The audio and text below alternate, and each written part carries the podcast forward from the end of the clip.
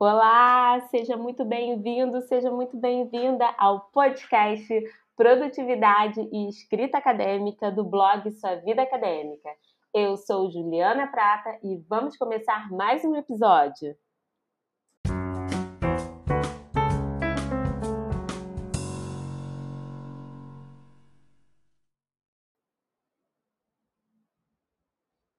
E no episódio de hoje vamos falar sobre leitura salteada. Leitura salteada é um tema super polêmico quando a gente fala de leitura de textos, leitura de artigos acadêmicos, porque nós temos a sensação que devemos ler todo o artigo e dentro da ordem apresentada pelo texto. Só que não é bem assim.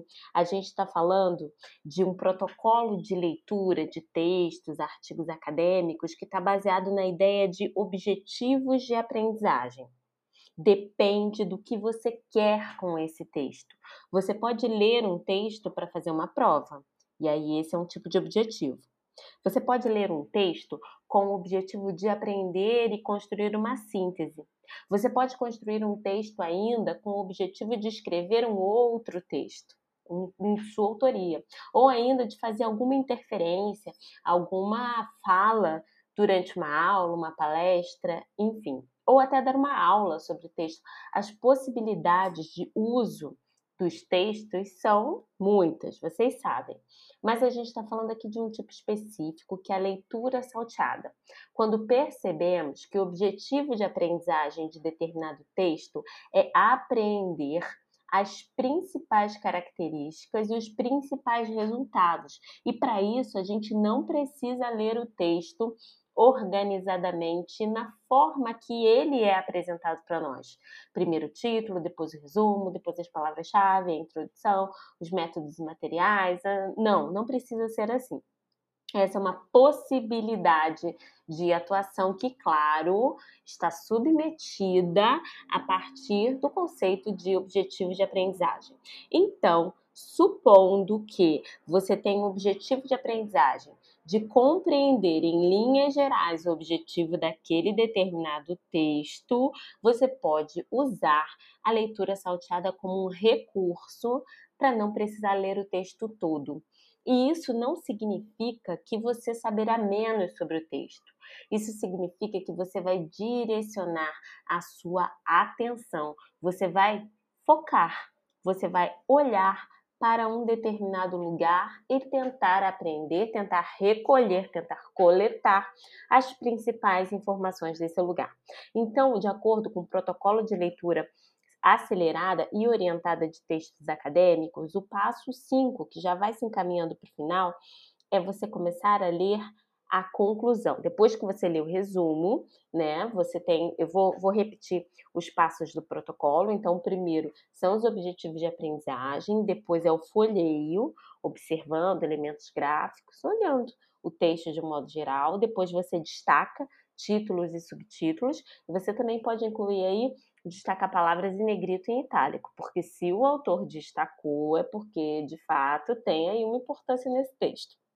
O passo 4 seria ler o resumo. Mesmo o resumo sendo um texto altamente técnico, a ideia de ler o resumo é criar uma atenção focada naquelas informações que você quer buscar. E na próxima etapa, você vai para a leitura da conclusão ou das considerações finais, depende do, de como está escrito nessa seção do seu texto. Você lê a conclusão, e depois você vai saltear. Depois da conclusão, são as referências, mas você não vai para as referências. Você vai pular para uma outra etapa, que é da metodologia. Então, você lê a conclusão, lê a metodologia e a discussão. Perceba o movimento do amplo para o detalhado, do campo, do contexto para um detalhamento da informação. Nas conclusões, as considerações estão em um caráter mais amplo, por isso que você as lê primeiro. Na metodologia e na discussão há um detalhamento procedimental e de tratamento da informação que dá mais detalhes, mais sutilezas sobre como os resultados foram construídos. Por isso, no protocolo de leitura acelerada e orientada de textos acadêmicos, após a leitura do resumo, você lê a seção conclusões, depois você pula, você salta nessa leitura salteada para metodologia e para a discussão. Muita gente pode me perguntar, e os resultados, Ju? Bem, os resultados já estão embutidos na discussão, e é a discussão que de fato te faz um autor, faz você criar o, o, novo na ciência. Então, ela é o que importa mais. Mas é importante que você detalhe a metodologia e tenha essa visão panorâmica do que significou os seus resultados, de como você os construiu. E a última parte do protocolo de leitura salteada é você tomar notas, é você conversar com o autor do seu texto. E as notas vão servir caso você já tenha familiaridade com o autor do texto, e aí você vai escrevendo: ah, o Lahir falou isso, ah, mas falou naquele outro texto também. Você pode fazer pequenos apontamentos, pequenas notas que podem ser no próprio texto, ou que podem ser num papelzinho separado, ou num aplicativo, tanto faz ou você pode usar a nota como um recurso para pensar, criar hiperlinks de ideias, criar novas possibilidades de conexões neurais. Eu já falei para vocês em outros momentos que eu não penso dentro da minha cabeça. Eu penso quando eu escrevo. As ideias vão se aprimorando à medida que elas saem do meu cérebro. Então, experimenta isso também. Tenta com você.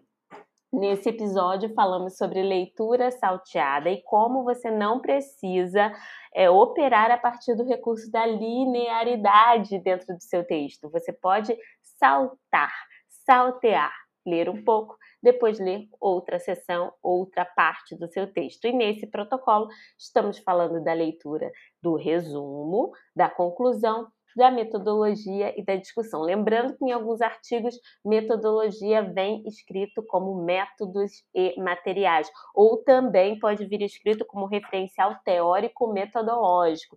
E aí, lá no finalzinho da, do referencial, vai estar tá, é, como foi construída essa, esse aporte da metodologia.